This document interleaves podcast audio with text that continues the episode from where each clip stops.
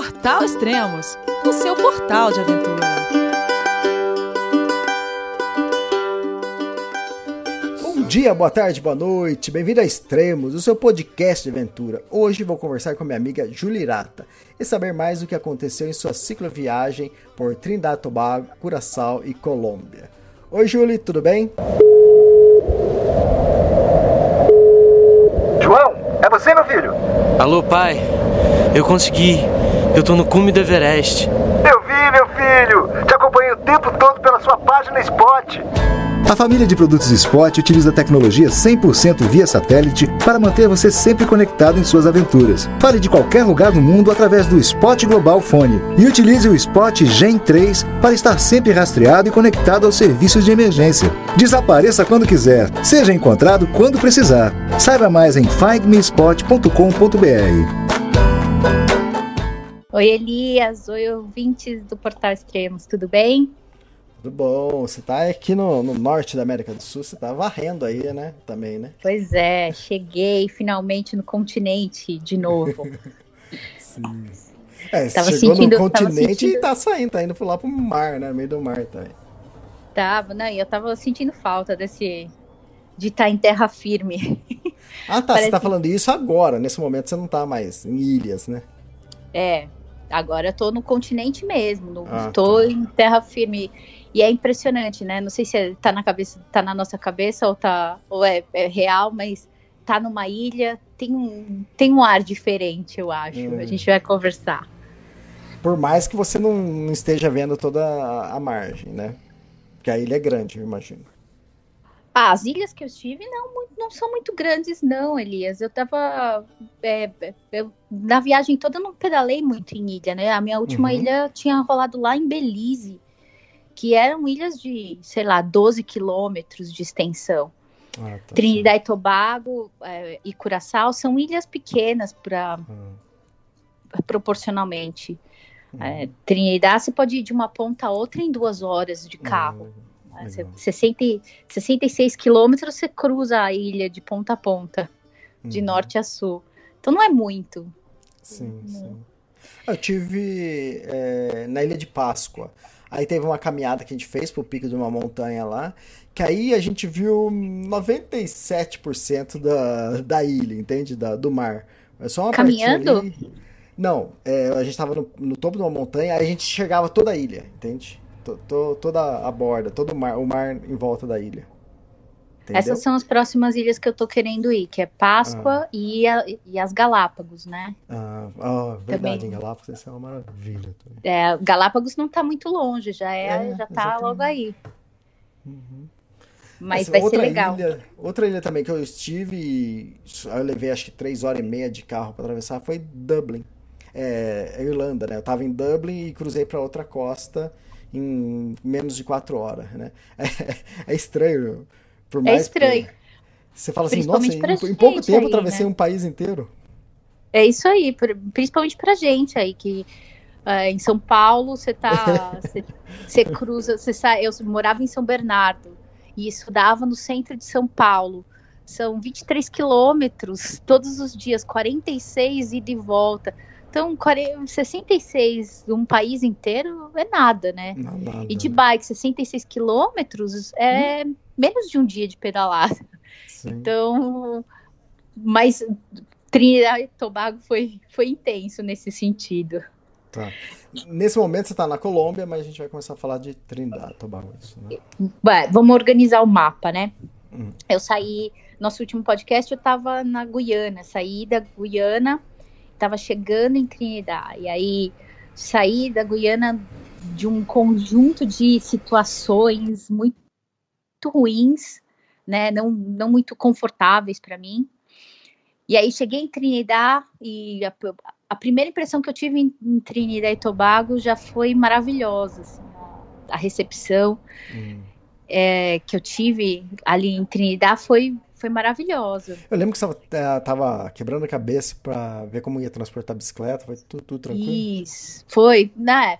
Viajei de, de, de da Guiana para Trinidad, eu viajei de Caribbean Airlines, que foi uma merda. É. Não tenho outra coisa para falar. Não recomendo Caribbean Airlines. Se vocês puderem não viajar pelas ilhas do Caribe, de Caribbean Airlines, não viajem, porque é horrível. O, o serviço é péssimo. Nem sempre é a, é, a, é, a, é o voo mais barato. Eles estão em todos os aeroportos, mas nem. É, quando se faz a busca, a primeira coisa que aparece é Caribbean, mas nem sempre é a melhor é a melhor opção. Então, se vocês puderem, quase sempre tem alternativa. Uhum. Né? Evitem, evitem Caribbean Airlines. Foi péssimo, eles detonaram minha bike, minha bike chegou bem, bem quebrada. Sério isso? Chegou, chegou com todo o sistema de câmbio traseiro bem torto. Uhum. A sorte foi que eu cheguei em, é, Trinidad é a ilha mais moderna das ilhas do, do Caribe, né? A ilha mais industrializada, não só por conta da indústria do petróleo, mas eles têm ali uma série de indústrias que alimentam todo o Caribe. Então, ali eu tive, tanto que Port of Spain, que é a capital, é chamada de a pequena Miami. E você tem todos os serviços, então eu tinha ali uma boa bicicletaria que me ajudou bastante com. Eles me emprestaram a, a, a oficina deles. Eu usei, eles fechavam às sete e meia e aí eu pude usar das sete e meia às nove. Durante três dias eles me deixaram usar de graça. Então hum. Foi bem legal poder poder fazer isso e arrumei como eu pude, desentortei como eu pude. Sim contorno, então foi, foi legal. É, funcionou por um tempo ali na, na ilha. É, para mim foi ótimo ter esse contato com esse, com essa, depois de vir do Suriname e da Guiana, não que eles não tivessem, mas é diferente de estar numa cidade. Port of Spain me lembrou bastante São Paulo. Ah, e eu, eu, é, eu, São Paulo não na não na arquitetura, não no, mas na oferta de serviços. Uhum. Eu fui ao cinema, fazia muito tempo que eu não ia ao cinema. que era uma coisa que eu tava sentindo falta, sabe? Essa coisa de ir ao cinema, sentar com pipoca. Eu me uhum. senti em casa, como há muito tempo eu não me sentia, nem, que, nem que nessa que minha assistiu? última passagem. O que, que eu assisti? Puta, esqueci o que, que eu assisti. assisti um desses, desses blockbusters da, era tipo um Cinemark, assim. Eu, eu assisti alguma coisa assim, mas só de sentar ali no ar-condicionado, no, no cinema, foi, foi gostoso. É engraçado que tem umas coisas pequenas que fazem a gente sentir. Eu falo que são pílulas de civilidade. Eu me sinto mais. Mais eu me senti muito em casa. Foi, foi bem gostoso tá, ter essa vida social de novo. E a, e a Trinidad, mesmo sendo a, a, a, mais moderna, né, a mais industrializada das ilhas do Caribe, é também a ilha de maior biodiversidade. Hum. Então, para mim, foi, foi bem interessante, porque no norte tem a, a, principal cadeia de montanhas e o ponto mais alto da, da ilha está nesse norte, que, são, que tem umas, uma, uma floresta bem densa e, e bastante bastante montanha. Eu eu fiquei a maior parte do meu tempo na ilha, eu fiquei circulando nessa, nessa área de montanhas. Então eu cruzava para o litoral, voltava para o meio da ilha e cruzava para o litoral, voltava para o meio da ilha. Então com isso eu consegui ver bastante bastante da biodiversidade da ilha, mas também consegui sentir bastante da topografia da da de Trinidad, que, que para mim não foi fácil. Teve dia que eu fiz 20 quilômetros. Uhum. É, como eu queria. Caminhando ou de bicicleta? Bicicleta, de ah, bicicleta. bicicleta.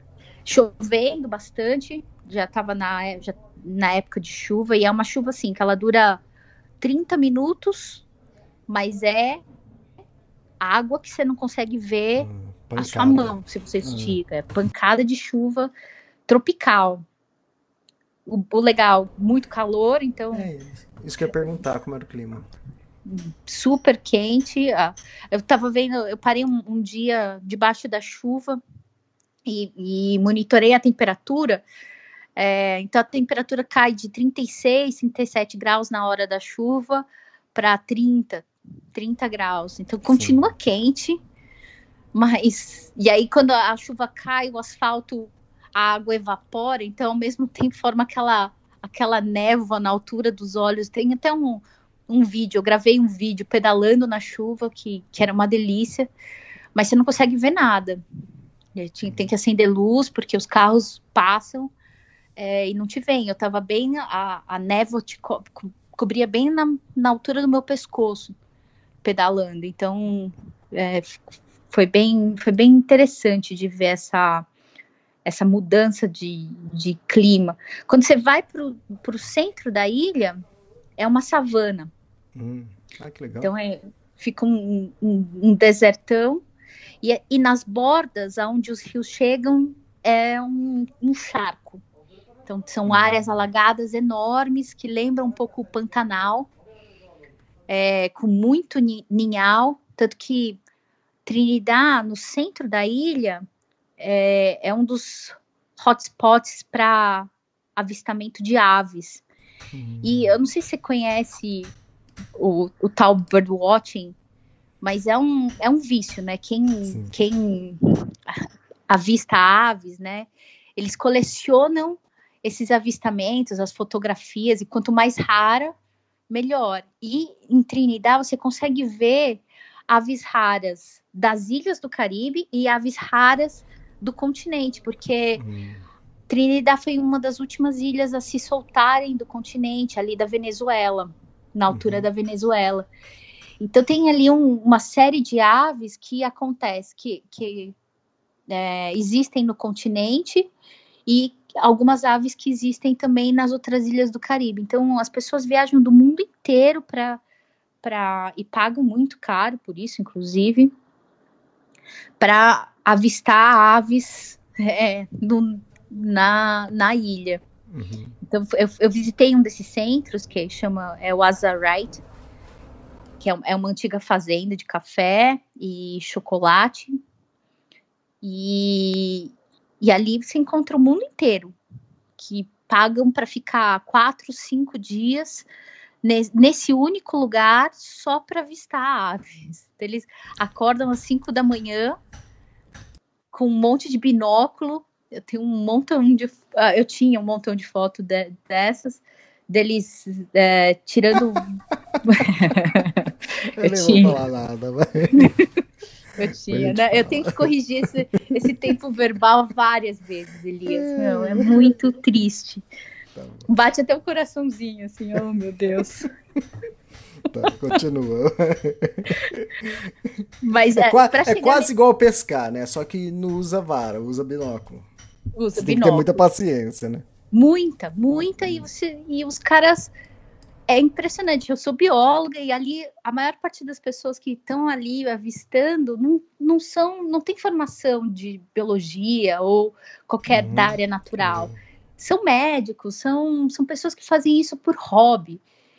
E, e eles conhecem todas as aves. É impressionante. Eu, tem um beija-flor, um beija-flor lá que é super tímido, que se você, você consegue ver por segundos, porque ele passa voando rápido e os caras conseguem identificar o bicho voando contra a luz, é, bebendo cerveja. É, é impressionante. Assim, a habilidade. Eu fiquei, eu fiquei ali observando mais dos caras, né? As pessoas que ficam observando do que os, os animais, porque é muito impressionante é, a habilidade que eles têm. É um vício, é um vício. Uhum. Ficam é, quatro, cinco horas por dia, pelo menos, observando com os olhos uhum. no, bio, no, binóculo e com a mão na, na câmera para tirar foto, porque também Sim. tem isso, né? Não adianta observar. Uhum. Você tem que observar e conseguir registrar. Sim, Eles. É, eu nunca tinha tido uma, contato com, com birdwatchers. Tá, assim, eu também tão, nunca tive. Eu já passei, passei em regiões que tinha isso, mas nunca vi pessoas, nunca vi. Nunca tive com um grupo, não. E eles vão, vão viajando de ponto. De, no, por exemplo, o Pantanal no Brasil é um lugar Sim. que todo mundo sonha em ver os, as aves do Pantanal. A Costa Rica é outro ponto. Então eles vão viajando só para esses lugares. Tem gente que já veio, tinha um, um casal de alemães ali que eles, eles já vieram para o Brasil quatro ou cinco vezes mas sempre foram para o Pantanal e para Manaus. Tá, sim. Nunca saíram desses, desses lugares, sabe? Porque para eles não interessa ir para praia, não interessa Uhum, o carnaval, não interessa a cidade, interessa as, as aves. Uhum. Então, eu, eu- por isso que eu classifiquei como um vício mesmo, que é impressionante. Os caras e viajam pesados. A- Uma dessas senhoras me falou: a gente viaja é, pelo menos com 10, 15 quilos de livro Guias, Nossa. manuais. Ah, para ver esses bichos. Então, eles passam antes, às vezes, nas cidades ou compram os, os manuais e viajam para esses lugares com, com, com já preparados. É que você também não adianta achei- só ver, né? Tem que identificar também o que, que você está vendo, né? Exatamente, né? Porque também a, a piração é ver coisa rara, bicho Sim. raro. Ver bicho comum, eles falam, não, não, isso daí é um beija-flor. E eu encantada com os beija-flores flores vindo no bebedouro, né? Que eles vêm aos montes. Ah, isso daí a gente já tem. É, Eles estão aqui do nosso lado. Mas é legal, foi legal de, de ver essa forma de, de, de encarar a conservação para mim, né? Que tenho esse interesse em áreas protegidas. Foi legal de ter visto esse, esse, esse jeito de, de conhecer os lugares. E as tartaruga- ta- tartarugas de couro? E aí, essa, essa foi uma das outras, uma, uma das razões de ir para Trinidad, porque lá no Suriname eu queria ter visto a tartaruga de couro, que é a maior, é a maior tartaruga marinha do planeta, né? Hum. É, e aí me falaram, olha, vai para Trinidad porque tem uma ilha lá no, tem uma praia, umas praias lá no norte que você consegue vê-las. E eu achei que fosse super difícil, Elias. Eu, eu como a tartaruga verde, a tartaruga é, é, a de a, ai meu Deus, eu esqueci a que eles usam para fazer, usavam durante muito tempo para fazer óculos. É, eu achei que fosse super difícil, porque pes- caçando à noite na praia com luz e você dá sorte de ver uma subindo ou descendo. E, e lá no Suriname eu tive essa sorte. Falei, meu, a tartaruga de couro vai ser muito mais difícil. Mas aí eu cheguei numa praia chamada Grand Rivière, que você só, o acesso para as pessoas só pode das seis da manhã às seis da tarde. A partir das seis da tarde, ninguém mais pode entrar na praia. Porque a partir das oito e meia, nove horas da noite, quando o sol se põe, elas começam a chegar. Elias, eu, eu tava na praia, aí você é, vai lá no centro, né? Paga para fazer essa visita monitorada, é uma taxa para a comunidade, então é uma coisa bem legal. Pega uma, uma, uma lanterna com iluminação vermelha por conta da. para não confundir as tartarugas. É tartaruga E de aí- pente? Tartaruga de pente, isso. Hum. Essa daí, a tartaruga de pente. Eu cheguei a ver ela no Suriname. Ah, tá. E aí eu falei, e tentei ver a de couro, mas não rolou. Quando eu cheguei lá na, na, em Trinidad, me falaram, olha, você vai nesse lugar que não tem, não tem erro, você vai, você vai conseguir ver. E aí lá em Grand Rivière, fiz essa... E quando dá uma onze e meia, meia-noite, Elias, você ilumina a praia com, com a lanterna vermelha, você vê um monte, parece um estacionamento de fusquinha. São uns, Boa. umas, elas são enormes, são 400 quilos de tartaruga, né? Que- E aí você olha assim, aquele monte de fusquinha preto na praia, é só você escolher onde você quer, onde você quer ver, o que, que você quer ver, porque depois de um tempo elas entram num transe, quando elas começam, então elas sobem, procuram um melhor lugar para fazer, isso demora um tempo, uma meia hora, 40 minutos, mais ou menos. As mais velhas normalmente fazem isso mais rápido. E aí elas começam a cavar, e no momento que elas começam a cavar, até a, a, a postura dos ovos demora uma hora e meia, mais ou menos, elas entram num- numa espécie de transe que você pode chegar perto, é, e aí eu tirei foto, fotografei, é, filmei. É, o guia permite que ele, ele puxa uma das, a, das patas dele, delas, assim, a hora que elas estão botando, e você consegue ver os ovos caindo, né? Ele, ele, ele te dá a diferença dos ovos que, que são viáveis, dos ovos que não são, uhum. e vai contando a história. Ou seja, você vê todo o processo com a tartaruga ali do teu lado. Uhum. Que foi muito diferente lá no Suriname, que a, a gente mantém, tem que manter uma distância, são bichos mais sensíveis. É, e aí você não vê todo o processo tão de perto. Na tartaruga de couro, não. Eu, a gente vê o bicho e de manhã, se você tá às quatro e meia, cinco horas da manhã, você tem a oportunidade de ver os ninhos abrindo, as tartaruguinhas saindo do. Hum, do... Eu dormi dois dias na praia. E uma dada manhã eu comecei a ouvir um barulho debaixo da rede. Quando eu olhei para baixo, eram as tartaruguinhas indo na direção errada. Elas estavam indo em direção à estrada. Hum. E aí, aí eu fiz uma barreirinha assim para elas irem para o mar e foram para o mar. E assim, Grand Rivière você vê tartaruga a rodo. Cento e a contagem do último ano deu cento teve noite lá com 120 tartarugas subindo para a praia numa noite. Tá para desovar para desovar. É impressionante, assim. Trinidad foi o melhor lugar para ver esse bicho que é super difícil de ver, né? Porque depois que ela entra no mar, você não consegue mais monitorar, nem nem com GPS os caras conseguem monitorar. Tem pouquíssimos estudos de monitoramento desse bicho no mar. Uhum. É, você comentou que ela é uma, uma, das maiores tartarugas, né? E aí eu lembrei também da tartaruga das Galápagos, que também é gigante. Só que ela é considerada a maior, mas ela é terrestre. Então, ela é terrestre, a de couro, isso. É... A de couro é a maior tartaruga marinha. Uhum. É... Mas também tem o mesmo Viva. peso. Acho que o tamanho deve ser parecido. É 400 quilos das Galápagos.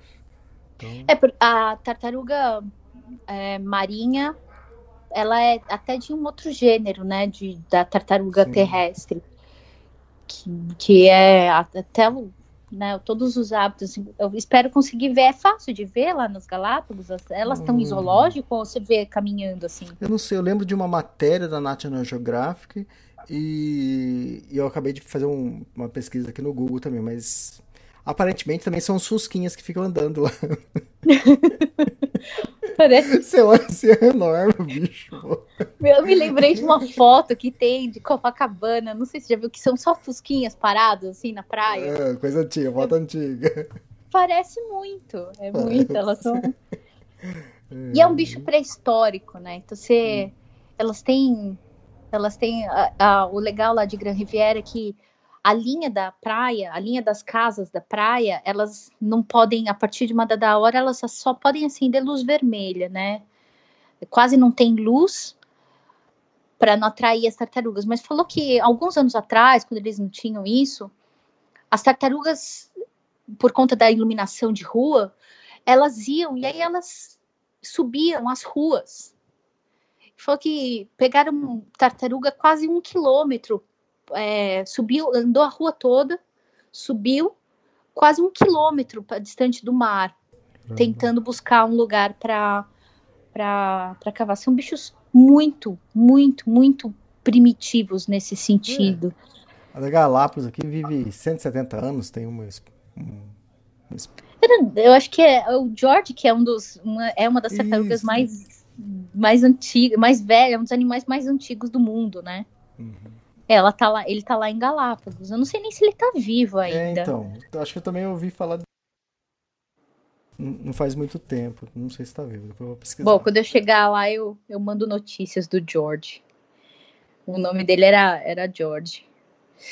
Bom, daí saindo lá da, de Grand Rivière, que é bem no, no norte da ilha, no, no noroeste da ilha, eu pedalei em direção ao sul, ao extremo sul, já em direção a Cedros. Então, durante todo o caminho, eu encontrei vários venezuelanos. Né? Em Gran Rivière, por exemplo, os barcos chegavam, barcos de venezuelanos ah, chegavam. Desculpa te cortar, mas o Jorge morreu. Ah, não acredito. Ah, morreu em do- Pô. 2012. Ah, já faz um tempo. Hum. Ah, que pena. Pô. É.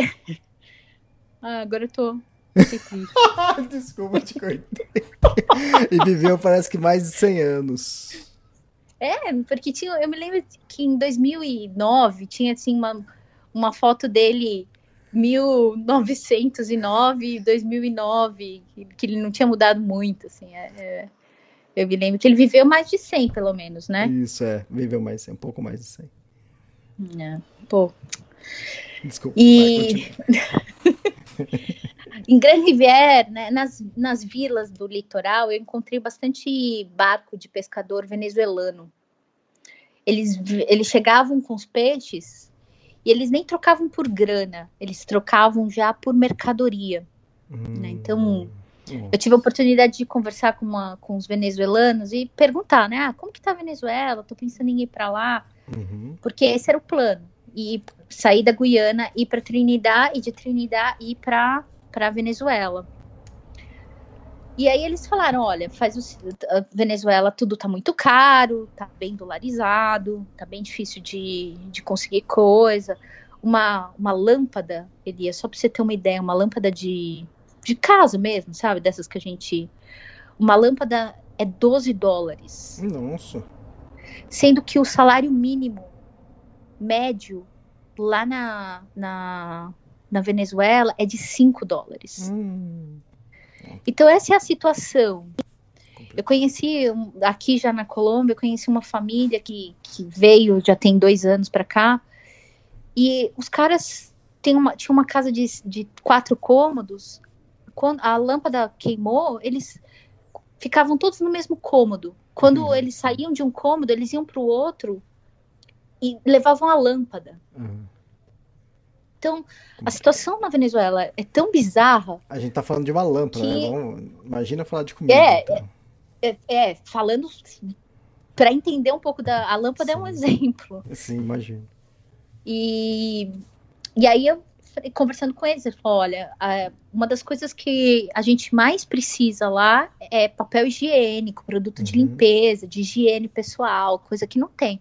Tanto que os caras viajam três, quatro horas de barco é, do lugar de pesca até o litoral de Trinidad e voltam para Venezuela sem dinheiro, mas com coisas, né, com produtos. Sim. Escambo. É. Porque também o dinheiro é, de Trinidad não valia muito lá. O que, que é o dia Trindade? Você lembra? Ai, meu, é. É o dólar, é o, do- é o dólar. Eles dólar? usam Ah, o dólar. Uhum. Pô, eu tenho uma moeda aqui, mas bom. É, não, não lembro. E bom, aí eu falei, bom, se é só isso, o que, que eu vou fazer? Vou, vou viajar. É, é o dólar de Trinidade. Chama. É, o dólar. E que é, acho que a proporção deles é 2,5, assim, é um dólar de Hum, Trinidad é 2,5, do, a diferença não é muito grande, assim. É um país caro, viu? tá. Ah, Mas é uma ilha. Então, ilhas normalmente são caras mesmo, né? exato. E, e aí eu falei, meu, eu vou para Venezuela. Quando eu chegar em São Fernando, que era a cidade, a maior cidade antes de eu chegar em Porto, um Porto de Cedros, que era o lugar onde eu ia pegar um barco para atravessar, é, eu falei, bom, eu vou parar ali, compro papel higiênico, shampoo, coisas que para eu não precisar comprar lá, e aí eu fico hum, durante a minha, minha estada na Venezuela, eu só preciso comprar comida. Sim. E assim eu fiz. Eu pedalei é, por, por pela ilha, passei num, num- em Valência num período em que rolou um- uma rebelião numa, na- numa das principais prisões ali da, Uhum. da de Trinidad e segui, foi, foi bem tranquilo, a polícia o tempo todo ali, mas bem tranquilo. Chegando em São Fernando, eu comecei a reparar que a, tava chegando já em São Fernando, minha bike começou a saltar a corrente. Hum, Falei, bom, acho que a minha corrente está na hora de trocar. Cheguei em São Fernando, é, vi uma, um lugar para comprar uma corrente nova, comprei uma corrente nova, falei, meu, vou usar essa daqui mais um pouquinho e, e depois eu troco. Quando eu estava saindo de São Fernando para chegar já em Porto Cedros, faltando 30 quilômetros para Porto Cedros, a minha corrente começa a saltar e aí eu não consigo mais consertar. Eu já não estava mais hum. conseguindo consertar. Eu colocava de volta e aí eu comecei, eu comecei com as minhas é, 27 marchas, aí eu comecei a ter 20, 15, 10, 7. Conforme eu ia chegando perto de, de Porto Cedros, eu ia perdendo marchas até que chegando, eu tava numa subida, eu fiquei em pé na bike para para forçar para subir. Quando eu fiquei em pé, a, a corrente saiu e aí eu vi que tinham vários dentes da minha do meu cassete, da coroa traseira, das coroas traseiras, vários dentes completamente quebrados assim. Caramba, foi bom. Por, por, causa daquele lance de ter entortado a, o câmbio? Então, eu acho que foi isso. Eu acho hum. que foi uma corrente ruim. Essa nada nada, esse conjunto de câmbios, né, cassete coroa, tem quase 18 mil quilômetros, né, Elias? Ah, então, já estava na hora de trocar. Eu sabia que. Eu estava imaginando que mais uns 2 mil quilômetros eu ia precisar trocar. Estava me preparando para isso. Mas queria fazer isso quando eu chegasse na Colômbia, onde as coisas são Sim. um pouquinho mais fáceis. Bom, tive que pegar uma carona eu, eu até não sei. Eu, tô, eu, escrevi aqui no meu roteiro se eu conto isso ou não. Com, com quem eu peguei uma carona. Conta, vai. Conta, né? É. Meu. Quer dizer, eu não eu sei. Te... Ó, eu também não sei o que você vai contar, mas conta. e agora eu também quero saber, pô. Se a Tícia agora vai falar, conta aí, cara. Eu agora, Elias, eu sou é. adepta de um é. desses desses aplicativos de relacionamento. Muito bom, mas tá bom, tá valendo. E eu estou, eu estou subvertendo o uso do aplicativo. Ah, ah você está usando o aplicativo para segundo intenções. Tipo caronas. Caronas Carona. de volta pra... E aí, meu, eu consegui me comunicar com um cara que eu vinha falando já tinha um tempo não tinha conseguido tinha, a gente tinha tomado café junto, mas não tinha dado química, sabe? Não tinha rolado. A gente bateu uhum. um papo legal, mas não, meu, não, não era pra, uhum. pra dar uns beijos. Aí eu falei, meu, era o único telefone que eu tinha. Eu consegui um acesso numa. numa. Num bar, assim, de beira de estrada. O tiozinho compartilhou do celular dele. E aí consegui mandar uma mensagem para esse cara e ele falou: Meu, eu vou aí te buscar, claro. É, veio com uma picape, voltei para Porto Spain, ele me deixou na porta da, da bicicletaria. E aí começou a minha saga para consertar a bicicleta, né, Elias? É. E não rolou. Super caro. E o parte que, que não rolou? Não deu match? Acabou, não, não rolou, cara. O cara foi embora, falou um tchau, agradeci pra caramba, e foi isso. É para isso que eu tenho usado aplicativo de relacionamento. Não é o Tinder. É, não é. Não é o Tinder. É, e. É, meu. Então, Qual que é? Tenho... Vamos lá dar um match em você lá.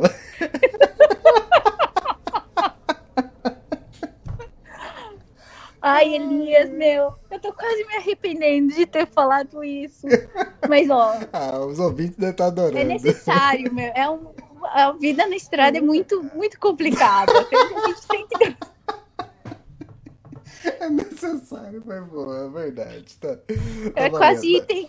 É quase, é quase como Maps Me pra mim. O que acontece na viagem, fica na viagem. Fica na viagem, é isso aí. E, meu, lá as coisas muito caras, né? Cheguei em Porto de Spain, as coisas estavam um absurdo de tão caras. Não, vem cá, mas também não deu match no, na, na, bicicletaria? Não, não, consertou? Deu match mais ou menos. Não, mas não consertou, Elias. Porque Caramba. parte das peças que eu precisava pro câmbio traseiro, principalmente o cassete, Hum, eles não tinham. Uhum. E demorava 10 dias para chegar. E o preço era mais do que o dobro do preço que eu ia conseguir na Colômbia. Dez dias, então ia vir do continente. Pro- Com certeza, mas eu acho que Uhum. vinha, eu acho que vinha direto dos Estados Unidos, viu? Ah, tá, entendi. pelo que ele falou. E aí os caras cobram o preço dos Estados Unidos, dobram e colocam mais um pouco, assim, sabe? Uhum. Tá certo que tem que transportar e tudo mais. Bom, o que, que eu fiz? Eu coloquei a bike na, num- numa caixa e comecei a estudar possibilidades de ir para o continente. E tentei umas, umas caronas de avião, de. Uhum. Eu não sei se você sabe, tem uma carona da FAB e eu sabia Sim. que tinha um avião da FAB é, na Venezuela. Uhum. Eu acho que eles foram levar é, suprimento, alguma coisa assim. E eu soube que. Então, eu tentei uma, uma passagem de barco até a Venezuela e, e de lá da, com a FAB. Mas não Tá. deu. Ia ser uma logística Ah, muito tá. complicada, meu. Não ia para onde eu queria, meu. Puta volta. É, Não ia rolar. esses, esses voos da FAB dá, dá certo, mas dizem que você tem que ter paciência, se programar bem É. antes, e tá, às vezes também não E- rola, né? E, e eles vão, você tem que ir pro destino que eles vão, né? Isso, exatamente. E aí eu vi num dia desses pesquisando que o voo de Curaçao para Colômbia era de 80 dólares. Só a peça que eu tava vendo lá na, na Hum, lá em Trinidad era 75 dólares. tá. Eu falei, meu, eu vou para Curaçao. Já, eu já tinha tido vontade de ir para Curaçao uns anos antes, porque Curaçao é um paraíso do mergulho, né? E eu falei, meu, quer saber? Vou tirar uma semaninha de férias. Então comprei uma passagem para Curaçao, vi que tinha ali é, voo Trinidad, Curaçao pela Suriname Airlines. Hum. Para quem ouviu o último podcast, o podcast número 10 do Extremos, né, do, do Extremos das Américas, sabe que eu fiz uma amizade com, com o ministro de turismo lá de- do Suriname, Ah, sim, sim. que também é super próximo do diretor comercial da Suriname Airways. Hum, aí ficou. Aí, aí E aí eu match. escrevi pra ele, aí deu match. aí eu escrevi pra ele e eles me deram a passagem Ah, cobrando só a passagem do, do o transporte da bike, Uhum. que foi 75 dólares. Nossa, que joia, que fantástico. E aí, meu, com todo aquele carinho que a Suriname Air- Airways. Então é por isso que Tem. você tá fazendo propaganda. Você, você esculhambou a outra? É aí, eu entendi. Elias, mas meu, a bike, eu tenho um exato, eu tenho um vídeo. O, a bike entrou com a caixa intacta e saiu com a caixa intacta. Eu sei, eu tô zoando, sabe? Meu, os caras são os amores, sem contar o serviço, meu. Tá certo que Sem contar os cheguei lá. 75 dólares só também. é caro, mas pra quem viaja de, de bike, com a bike, que é uma merda, né? Viajar Você com, imagina, com equipamento cara. esportivo é um é um estresse. E outra, quando você Então- chega no aeroporto, eh, esses equipamentos tem que tirar em outro lugar. Não é na onde desce lá as malinhas, não. né? Até minha mochila. Até mochila. Esses dias eu esqueci, eu tava. Cheguei aqui em São Paulo esperando a minha mochila aparecer lá no meio das malas e nada, e nada. Daqui a pouco alguém veio e falou: Ó, quem tá com mochila, equipamentos delicados, tá no outro lugar. Eu falei, putz. Parecia. Aí toca aí, né, no lugar, e, meu. É, É um estresse, é um estresse. Pra- Com a bike na caixa, então, meu, é um puta estresse. Mas chegou lá em Curaçao, e aquele, aquele paraíso, né? Curaçao é um paraíso, tudo lá é colorido, as cores vibrantes, o mar é um azul de, de encher os olhos. E eu tava só a 40 quilômetros da Venezuela ali. uhum. Então, se eu quisesse voar tanto para Venezuela quanto para Colômbia, era ok. Tá. Então, cheguei em Curaçao. Em Curaçao, eu aterrisei na capital, Willemstad. É, Curaçao é uma, é uma antiga colônia é, holandesa, né? Tá. assim como era o Suriname. Então, por isso que voa é, Suriname Air- Airways. Faz parte de uma das, das ilhas ABC, do, do paraíso do mergulho, né? Que é, é Curaçao, Bonaire e Aruba. Uhum. Que fica Então- tudo um lado da outra lá. Um- é tudo bem pequenininho, um do lado da outra. Uhum. É, Curaçao você só tem 400, eu, eu me lembro bem porque é 444, é, que são 444 quilômetros quadrados. Hum. E você chega de uma ponta a outra da ilha também, em 50 quilômetros. Isso Então, na o que que exceção mais longa deve ser. Na É a seção mais longa da ilha. Aham. Então é um na dica, é um Sim. na dica. Então, eu- eu- o que que eu fiz? Eu aluguei uma, um quartinho num- no centro da ilha e dali, como eu tava com uma bike só com uma marcha, praticamente, eu dali conseguia ir para qualquer lugar da ilha. Então, ou eu pegava carona, o transporte é horrível lá em Curaçao, né? É feito é feito para você ter carro ou moto. Uhum. Então, é, ou eu ia de bicicleta, ou eu ia de, de carona. Então, circulei pela ilha toda, conheci quase todas as praias é, de Curaçao. Também, quem quiser ver o que é Curaçao, acesse o meu Instagram. É, é incrível a, Fala as o seu Instagram. cores. Meu Instagram é arroba Julie underline Hirata. Hirata é com H e Julie é com I. Então, meu, é um dos, um dos lugares mais incríveis que eu já visitei. Foi, foi maravilhoso, porque eu tava tão relaxada ali nas praias é, paradisíacas, e o fato de eu também ter um quartinho, né? Um, era uma tipo uma kitnet com cozinha. Eu vivi por- ali por duas semanas. E Nossa, fiquei super, super relaxada. E Eu tô, Por eu tô precisando de um lugar assim es- escrever esse terceiro livro. Meu, Você não conhece o procurar- cara da. Se bem... Eu conheço um cara da Suriname. propaganda? Vai, eu te recomendo, Elias. Eu não sei se eles voam, eu acho que eles não voam São Paulo. Mas vai lá para o Suriname, que do Suriname para Curaçao, eu acho que rola um, rola um jabazinho, viu? Sim, sim, sim. E, e foi bem isso mesmo, Elias, porque foi o período que eu mais consegui escrever. E foi um período que, por estar tão relaxada também e tão sozinha, eu fiquei muito introspectiva. Em Curaçao, eu só falei com umas pessoas que eu precisei trocar algum serviço. Então, ah, eu conversei com descendentes de escravizados, mas porque também estava fazendo uma pesquisa sobre uns símbolos que tem na ilha.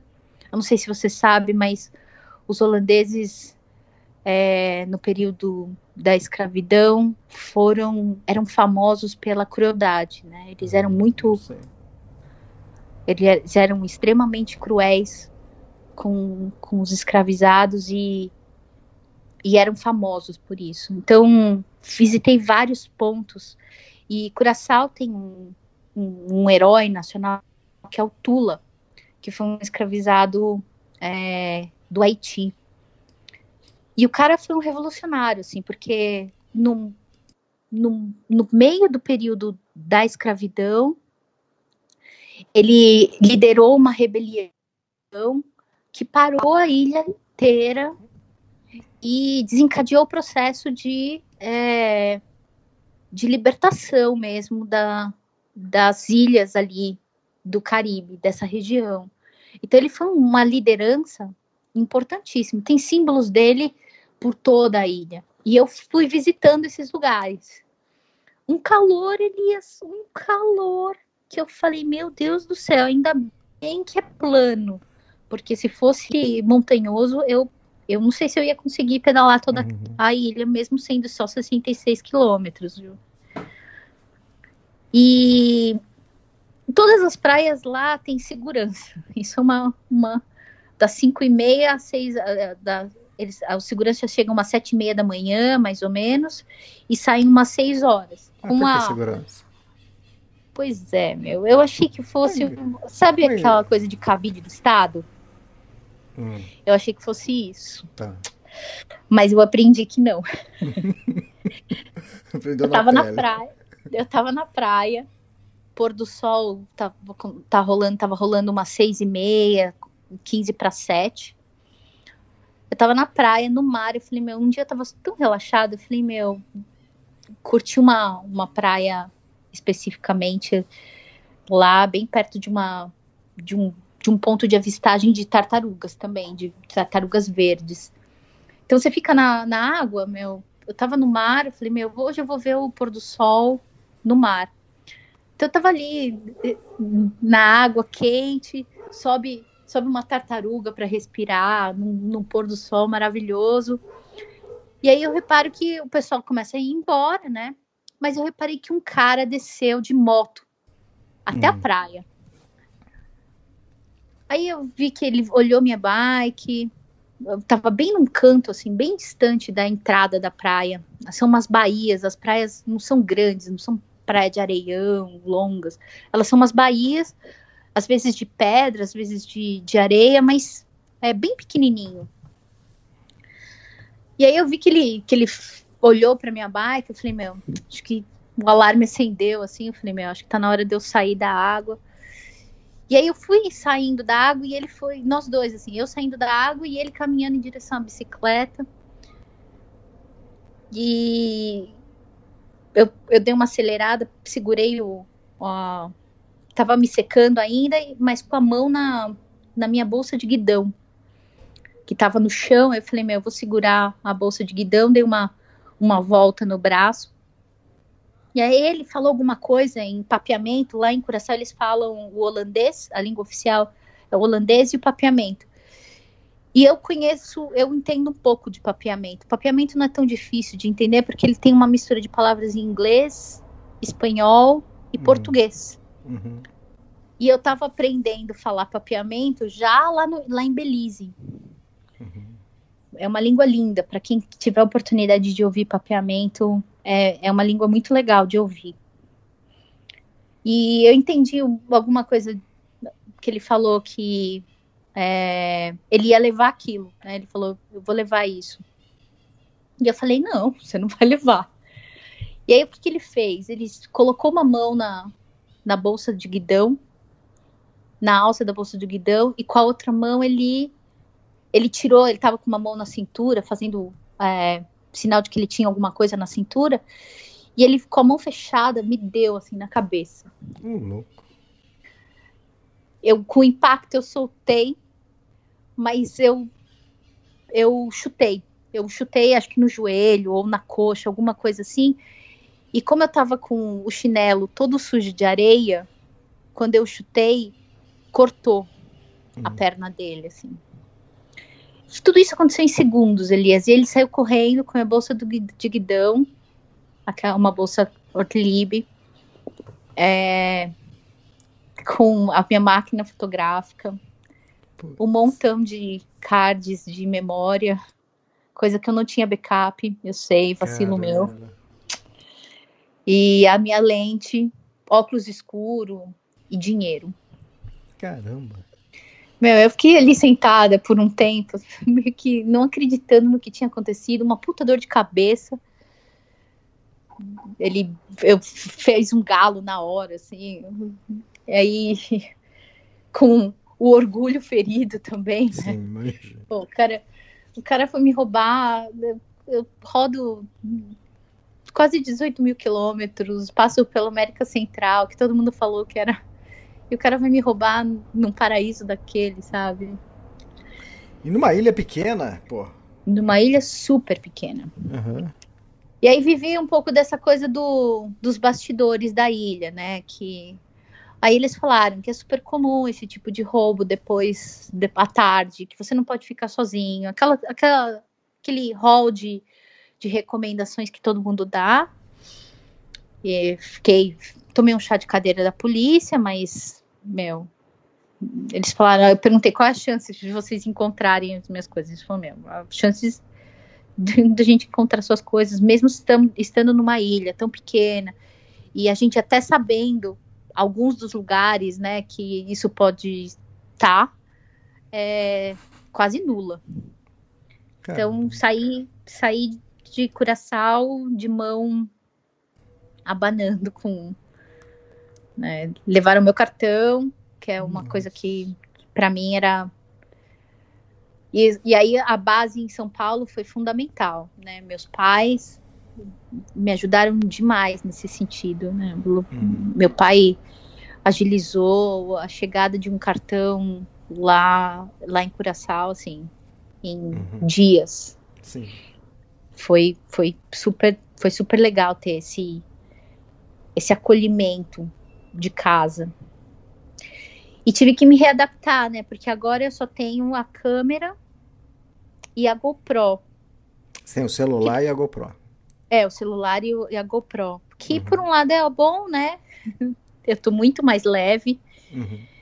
Mas também é, tem que readaptar esse olhar, assim, às vezes é, não vou falar que eu não sinto falta, eu sinto, mas também vida que segue. Agora tô pedalando, às vezes eu falo, pô, até que esses quilinhos a menos estão fazendo efeito. Até pedalo mais rápido, assim.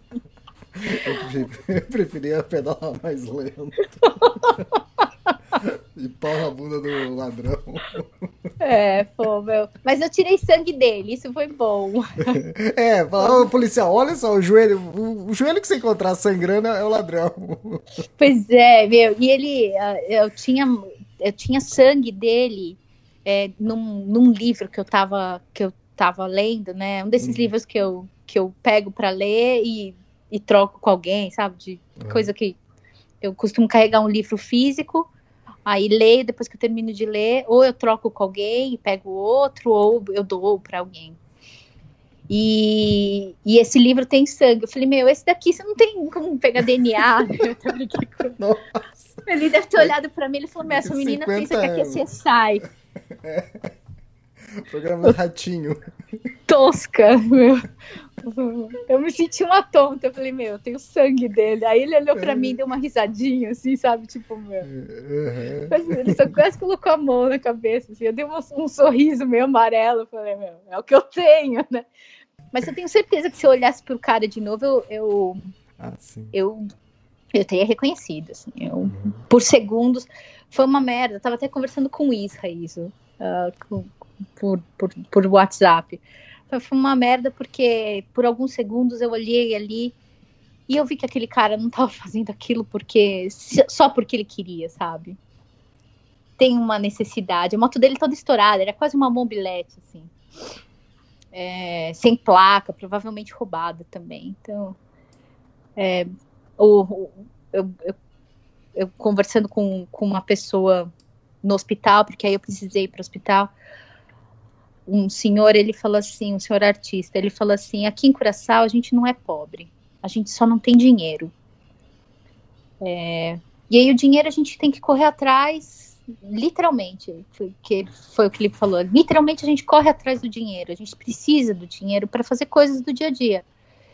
E aí foi, foi, bem isso que eu senti com o cara, sabe? É, eu troquei ali segundos de olhar, eu vi que eu ia, que eu ia machucá-lo, ele viu que ia me machucar e que nenhum dos dois estavam felizes com aquela situação, sabe? Eu menos, ele mais, não sei. Mas ninguém estava confortável com aquela situação. Eu, eu vi que o que ele estava fazendo não era o que ele queria fazer. Hum, então. Sei, ah, Elias, é, eu. Não. Não. Tá, tá roubando do mesmo jeito. Continua roubando. E... Pior ainda, roubou o seu, né? Se fosse dos outros, é. ia falar, ah, tudo bem, né? Mas isso também me coloca numa posição de, de ver a situação dessa perspectiva mais. de mais. É, mais vulnerável, né, na situação. E eu acho que ali, de verdade, Elias, eu não sei, cara. Alguma coisa me diz que. que aquilo tem mais valor para ele do que para mim. Eu tô, é claro que eu sinto as fotos que eu, que eu nunca mais vou ver, as fotos que eu, que eu não vou conseguir recuperar, né? São lugares que quando eu voltar lá vão estar diferentes. Se eu, se eu voltar um dia, né? Numa outra situação. São fotos. Eu tinha fotos muito pessoais, eu tenho fotos de detalhes, que não são fotos para todo mundo ver, são fotos para mim. É, eu me lembro dessas fotos e, e, sinto, pô, puta meu, nunca mais vou ver. Sim. Mas eu acho que, que o cara vai vai vender, não sei se ele não estava vendendo aquilo para alimentar a família por um mês, sabe? É, eu, eu, não penso eu... assim, roubou, tá roubando, tá, já tá errado, entende? Tem, tem outras formas de você ganhar dinheiro, tentar sustentar sua família, fazer o que for fazer. Sei lá. É. Não sei. É. Cada um pensa de um jeito. Mas me ajuda a pensar disso... que de alguma forma ajudou. Eu, eu saí de Curaçao, dias depois eu voei, aí consegui um, um voo relativamente barato de Curaçao para Santa Marta, aí com Latam. Hum. Foi um voo bom, foi um voo tranquilo. É, Santa Marta está ao norte da, de, de, na costa do Caribe, Colômbia. super perto, assim, da, oh, é, na Colômbia. Hum. Mas a Latam tem como hub de centro, né, de conexões Bogotá. Uhum. E aí todos os voos baratos vão para Bogotá e de Bogotá vão para outros lugares. Uhum. E foi isso que eu fiz. Eu fiz o, o, meu, a minha entrada, a minha imigração na, na Colômbia foi feita no aeroporto de Bogotá. E depois eu voei para Santa Marta como uma conexão doméstica. E foi, foi tranquilo, bike na caixa, a mesma caixa que, que veio de Trinidad. Coloquei e, e chegou super bem em Santa Marta que aí, onde eu, no dia seguinte, eu já tinha gente me esperando na, na, na Specialized, é, na autorizada da Specialized aqui em Santa Marta, uma, uma, um lugar chamado Welcome Santa, Santa Marta. Meu, num serviço, os caras já estavam com a peça pronta, horário reservado, fizeram o, o, o serviço na bike, assim, em horas. E a bike saiu perfeita como há muito tempo ela não saía limpa uhum. e redondinha. Foi, foi, foi nesse clima que eu cheguei em Colô na Colômbia, meio que saindo de um monastério. Eu saí de Curaçao parecendo que eu tinha saído de um monastério, porque falei super pouco lá, é, tive pouquíssimo contato com pessoas, a não ser com essas instituições, né? É, e cheguei na Colômbia tendo todo esse, esse essa recepção típica da Colômbia para mim, porque desde que eu vim para cá da outra vez, a Colômbia foi muito receptiva para mim. Sim, é um país que ama a bicicleta e ama os ciclistas. Todo lugar que você vai, a cultura da bike tá viva, assim. Agora com o Tour de France ou com os, as competições passam na TV assim, pau a pau como passa futebol. Uhum. Então é, é muito gostoso viver esse, essa coisa aqui na Colômbia. E o fato de eu estar já no continente, né, que é para mim, quando eu cheguei aqui, a sensação de que eu estava de novo com conexão é, com, com esse pedaço de terra, que é a última etapa do meu projeto. Eu estou no norte do continente, eu sei, falta muito ainda, faltam 19, 20 mil quilômetros para chegar até Ushuaia, mas eu tenho a sensação de que de que tá no final, sabe? Não, não sei te explicar. Sabe quando você, você pisa e mesmo estando tão ao norte, mesmo estando tão no início, eu tenho essa sensação de que é, eu estou na fase final já do projeto. Agora essa descida. Agora é só descida de novo. é, sempre foi, né? Sempre foi, sempre é. foi. Bom, se bem que do Suriname pra cá eu tô vindo sentido oeste, é, né? Isso, sentido oeste. Agora eu viro a esquininha e desço o sul verdadeiro. Eu tô exatamente na esquina, eu tô em Sienaga. Onde você tá? Você tá... Ah, tá, isso que eu eu tô em Sienaga. Uhum. Tô perto da casa do Gabriel Garcia Marques, na casa onde ele escreveu 100 Dias de Solidão. E, e, vou visitar o museu, inclusive, no próximo podcast, que a gente começa falando disso. Tá. A Senaga é um pouquinho mais abaixo de Santa Marta. É um pouco, é, um pouco mais a, a oeste de Santa Marta. Uhum. Eu tô bem na esquina mesmo.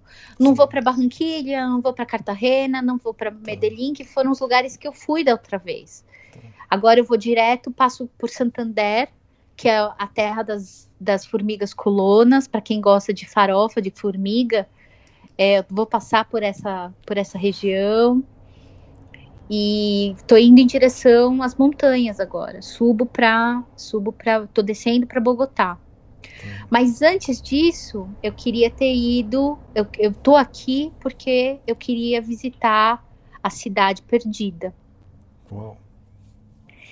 Que é uma das descobertas é, arqueológicas mais recentes da hum. humanidade. Cidade é, a cidade, a cidade perdida, bom, a, não sabe, não quem... Tá perdida. ela tá perdida. ela, para quem não tá familiarizado com essa região aqui, antes uma das cadeias montanhosas mais importantes aqui do, da América do Sul, a gente tem a, a os Andes, uhum. mas tem um pedacinho que, que é a Serra Nevada. Então, a Serra Nevada é uma é um conjunto de montanhas mais íngreme, o conjunto de montanhas costeiras mais íngreme do mundo, eu estava uhum. lendo. Né? E esse conjunto de montanhas é, isolou esse, esse, o povo Tairona durante muitos anos de outros contatos. Então eles, eles desenvolveram aqui uma civilização bem única em vários sentidos. Os Tairona, é, não, não sei se foram extintos ou se eles se subdividiram, mas atualmente tem quatro etnias que são descendentes desses desses Taironas. E eu tinha contato com pessoas, né, amigos de duas dessas etnias, os Wiwas e os Kogs, que são esses povos são aqueles povos, eles fazem as mulheres desses povos fazem aquelas bolsas colombianas redondas super famosas, assim, a, a, é um dos símbolos da Colômbia. São umas bolsas de tecido com umas alças super coloridas. Hum. Eles vestem branco, usam chapéus diferentes, cada povo usa um chapéu diferente. E, e aí eles falavam, um dos meus amigos falava assim, você tem que ir para é, para Cidade Perdida. É um dos lugares mais mais é, impressionantes de se visitar. E eu e ele me contando, cada vez que ele me falava um pouquinho da cidade perdida, ficava com mais vontade de ir. E aí quando você pesquisa cidade perdida, é, Serra Nevada, você vai ver também que tem descrições como é, o Inferno Verde, porque aqui é muito úmido, aqui é extremamente é, é extremamente a, a, a mata é muito densa e, e, parece que ela te engole mesmo. Uhum. Foi aqui que em 2003 um conjunto de turistas, um grupo de turistas foi sequestrado pelas Farc. Uhum. É, inclusive tem, tem livro e tem e tem é, tem documentários sobre isso porque é bem interessante a história. Quem quiser pesquisar pode, pode encontrar. Mas a, a importância da Cidade Perdida nem é essa. A Cidade Perdida é, ela na verdade ela não era perdida, né? Os indígenas já ainda faziam rituais é, nesse, nesse, nesse lugar, só, só que não moravam ninguém lá. É, ela foi encontrada por não indígenas em 1976 bem recente mesmo.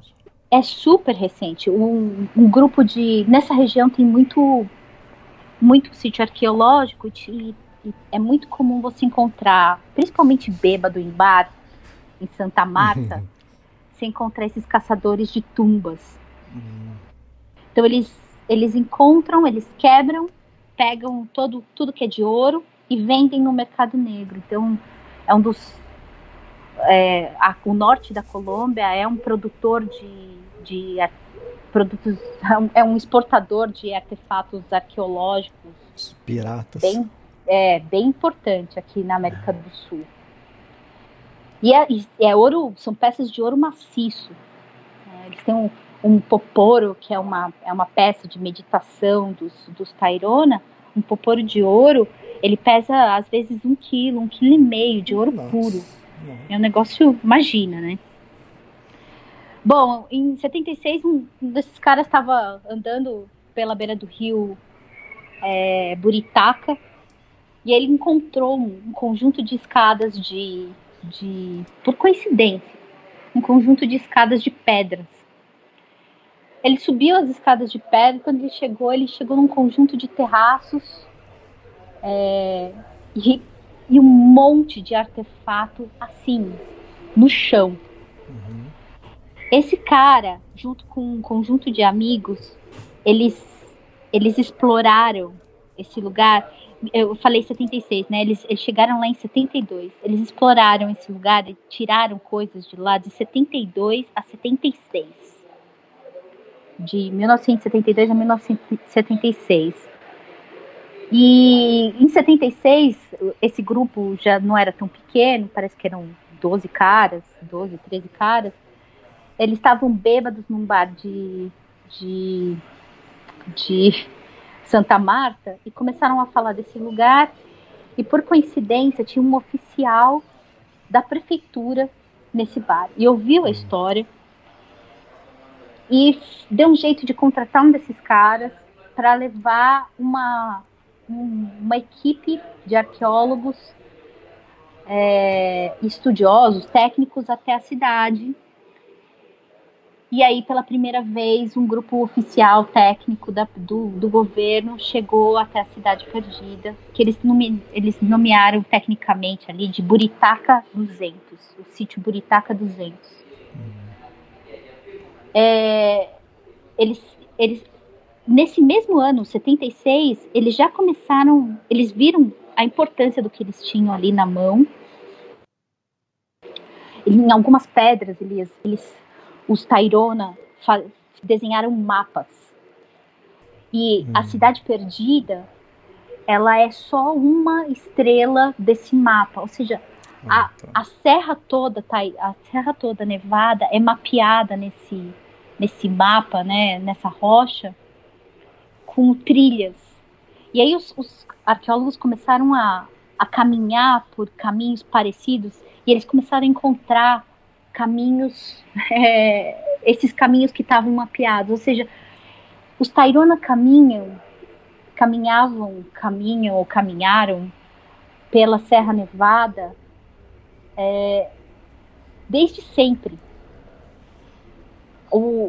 Para você ter uma ideia, a cidade perdida, que na verdade não é perdida, né?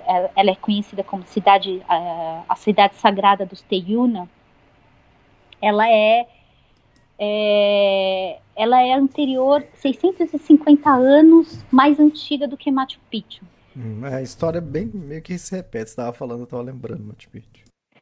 Meu, 650 anos mais antiga, eles tinham ali um sistema de, de drenagem de água, de os, os terraços são conectados por escadarias super bem desenhadas. A, a posição no topo da, da montanha é, eles tinham uma ideia, uma noção de, de arquitetura e de, de engenharia para a instalação da cidade exatamente naquele lugar, exatamente uhum. daquele jeito, que é, é, é muito avançado, até para o que os, os, arqueólogos já conheciam sobre os Tairona.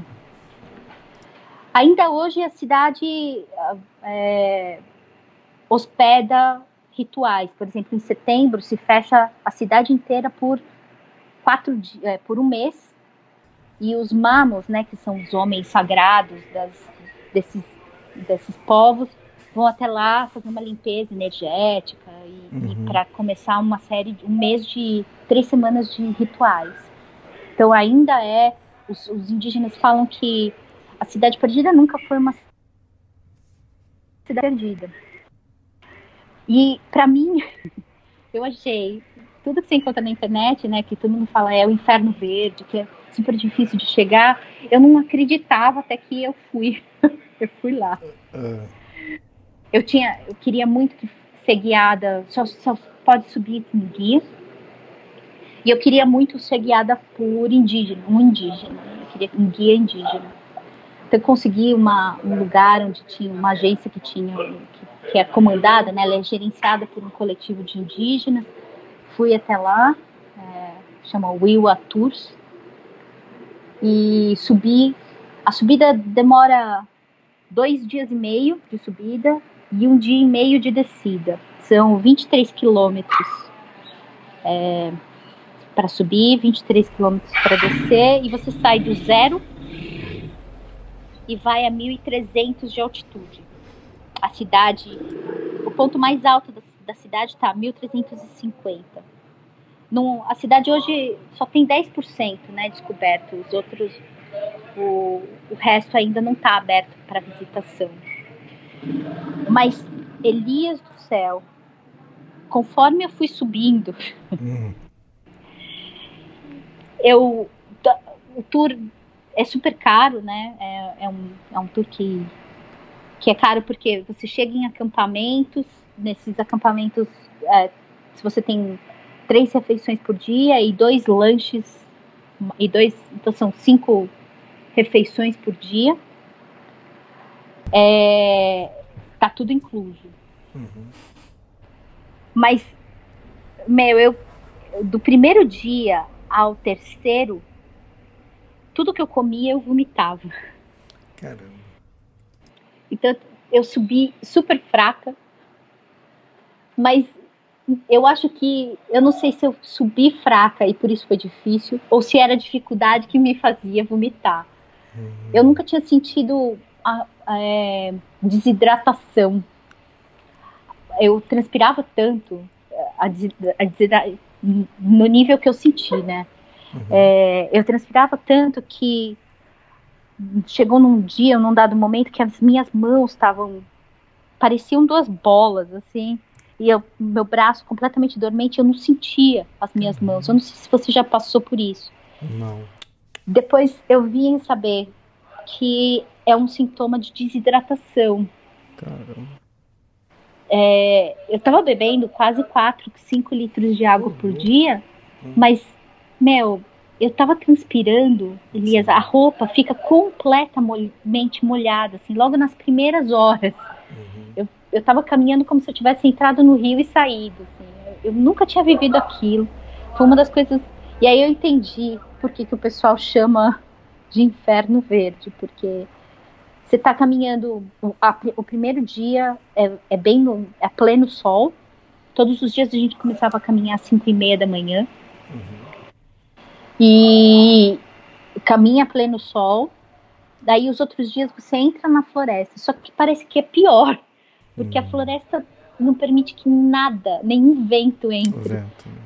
A gente chegava no topo, ventava uma brisinha, mas não, não, não refresca, sabe? E com tanta água à disposição, né, super úmido no entorno, eu não achei que fosse ter desidratação num lugar desse. Uhum. Mas eu acho que juntou o fato de eu estar tá também vomitando muito e, e, e transpirando demais, que eu, eu tive. Mas foi chegando lá em cima, Elias, o, o guia falava assim: não, se você tá aqui é porque você tem que estar tá aqui, né? Uhum. Tem todo um aspecto é, espiritual para ele, né? Mas ele falava assim: a, a, é muito comum as pessoas chegarem aqui passando muito mal, porque é uma, é uma energia muito intensa essa de, de estar aqui nessa cidade, nesse lugar. Os Tairona consideravam a Teiuna como o, sem, o coração do, do mundo. Então ali toda a vida pulsa. Uhum.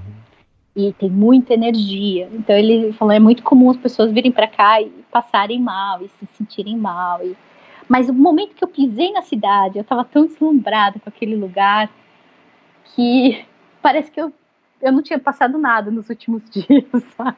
Uhum. Foi um dos lugares mais incríveis que, que, que eu já visitei na vida.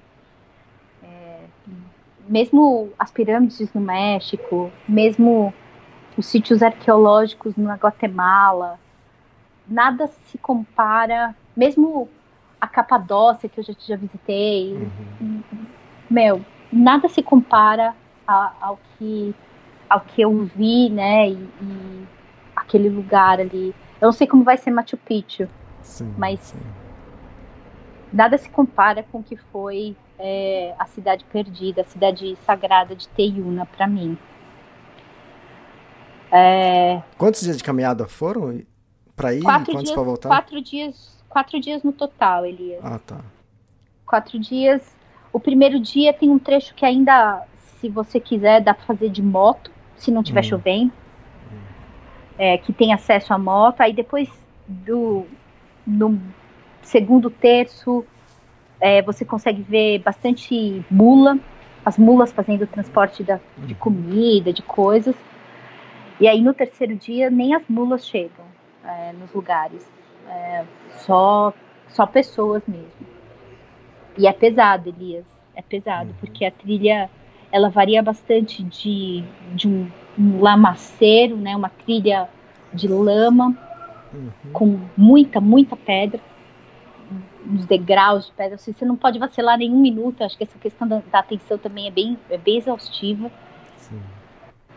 Mas e aí eu vi que a, o exercício físico da pedalada e o exercício uhum. físico da caminhada são completamente totalmente, né? diferentes. Né? Totalmente, totalmente. É, acho que o Cavalari deve, deve sentir bastante essa diferença, né? Porque lá no sul ele fez bastante trekking, né? Sim, fez, exatamente. Ele, ele, ele fez esse misto de trekking com, com pedal. E é um exercício completamente diferente. É um, é um, ele mobiliza músculos no corpo que eu nem sabia que eu tinha. Eu nem lembrava, mas é eles assim, estavam né?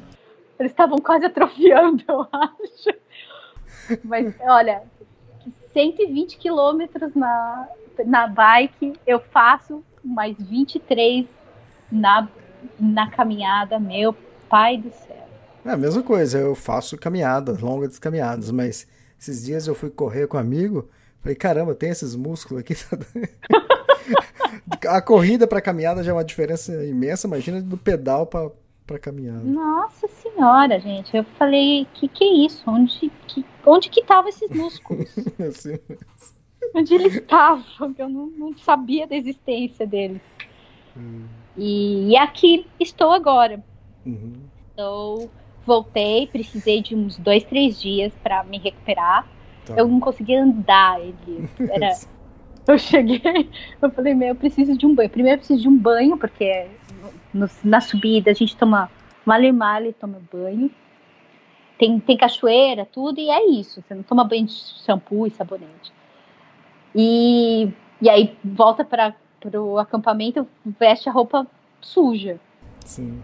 Eu subi super leve, subi é, bem, bem levinha. Tinham me avisado que era difícil. Falei, bom, eu não estava achando que era tão difícil, mas falei, bom, não, é melhor seguir o conselho dos outros. Sim.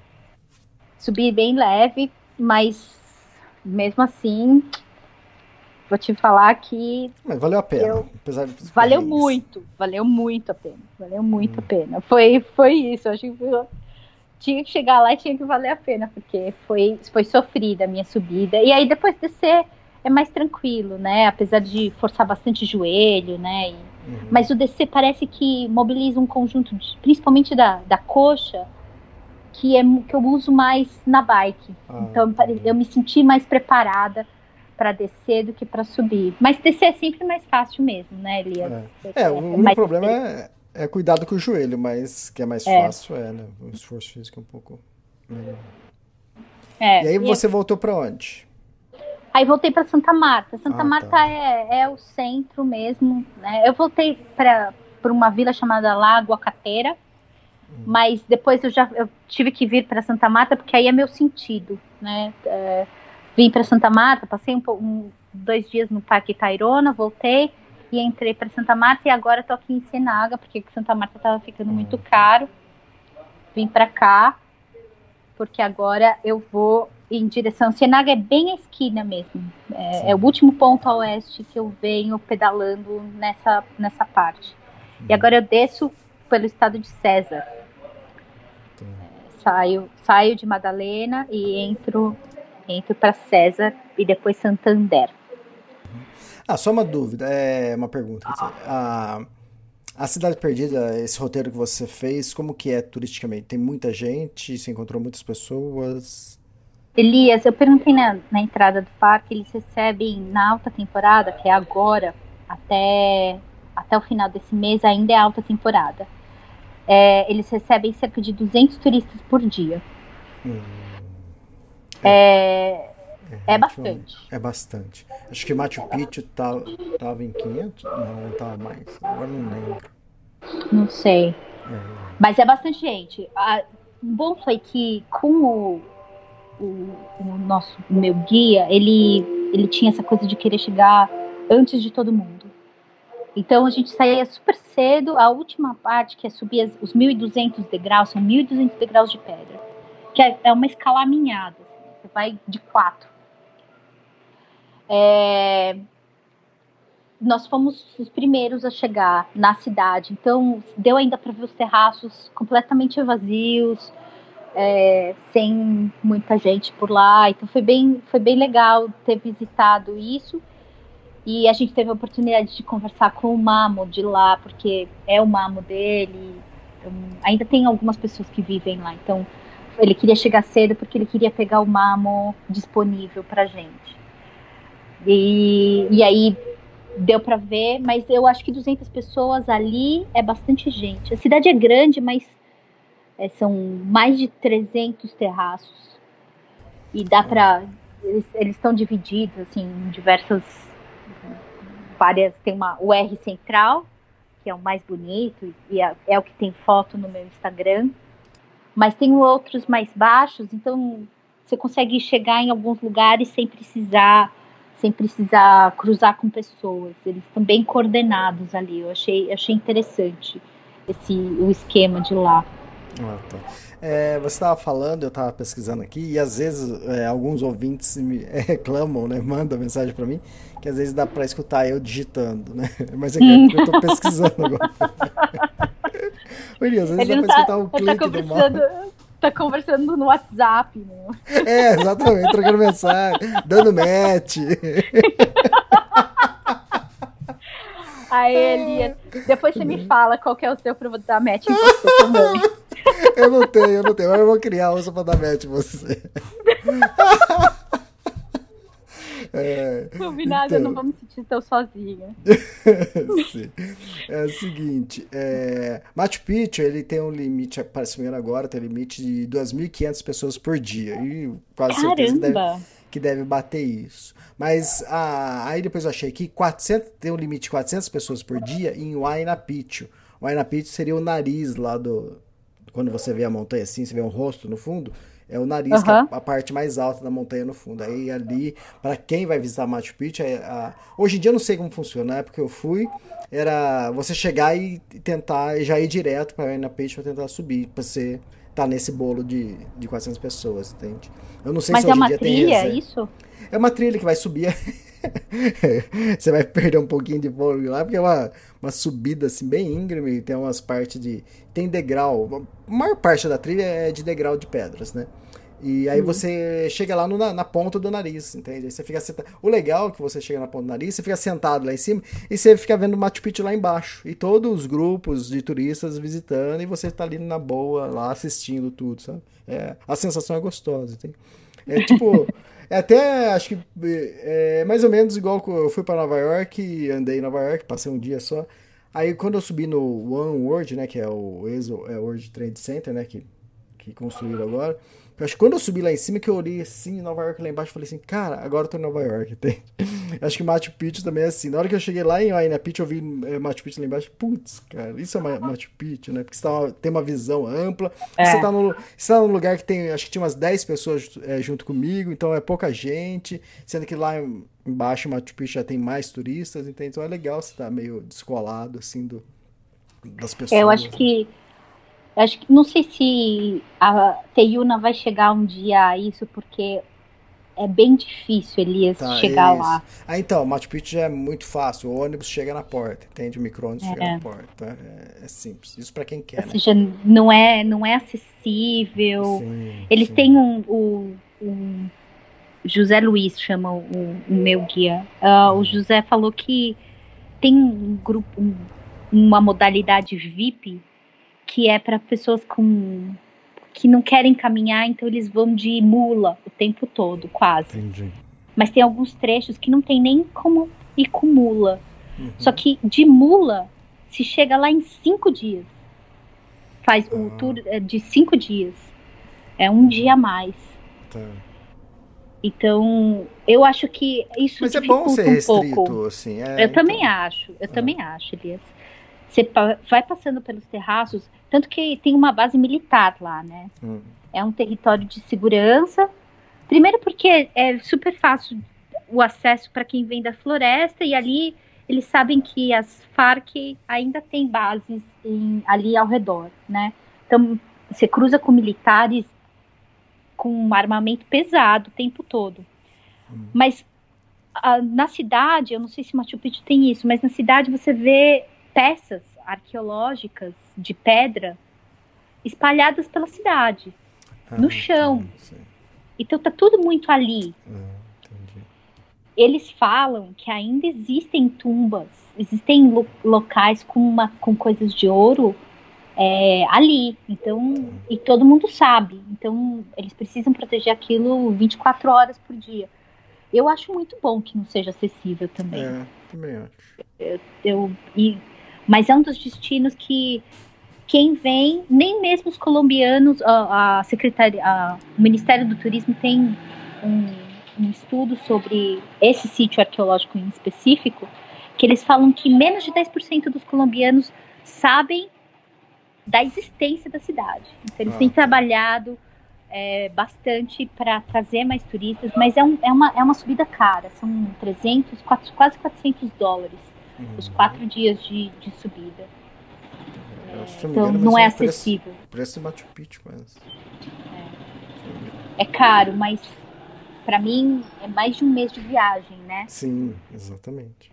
Então, para mim foi um esforço que que para mim valeu a pena, valeu a pena. Uhum. Eu acho que ter, ter contato com, com essa parte da história e saber que os caras sabiam tanto num tempo em que eles tinham facas de pedra, Elias. Eles faziam lâminas de pedra. Eles, eles tinham.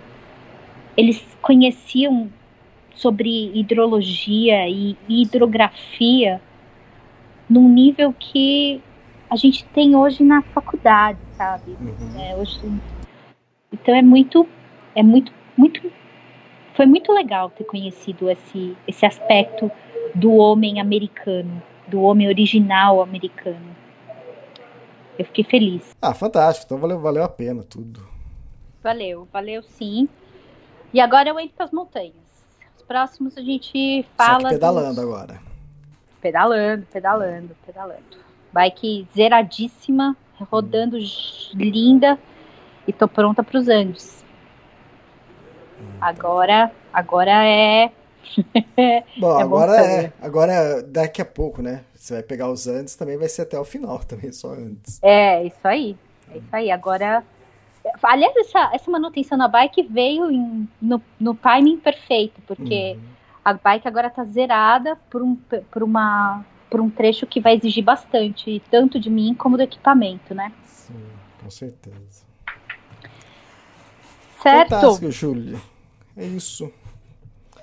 Nós falamos, uh, acho que tem, acho que grava mais uma vez na Colômbia e depois ah, tá. Equador. Ah, legal. Legal? fantástico. Então tá bom, até o próximo mês então. Tá bom, até o próximo mês. Muito obrigada, Elias. Valeu, galera que tá ouvindo até aqui. Valeu, obrigado. Beijo. Beijo.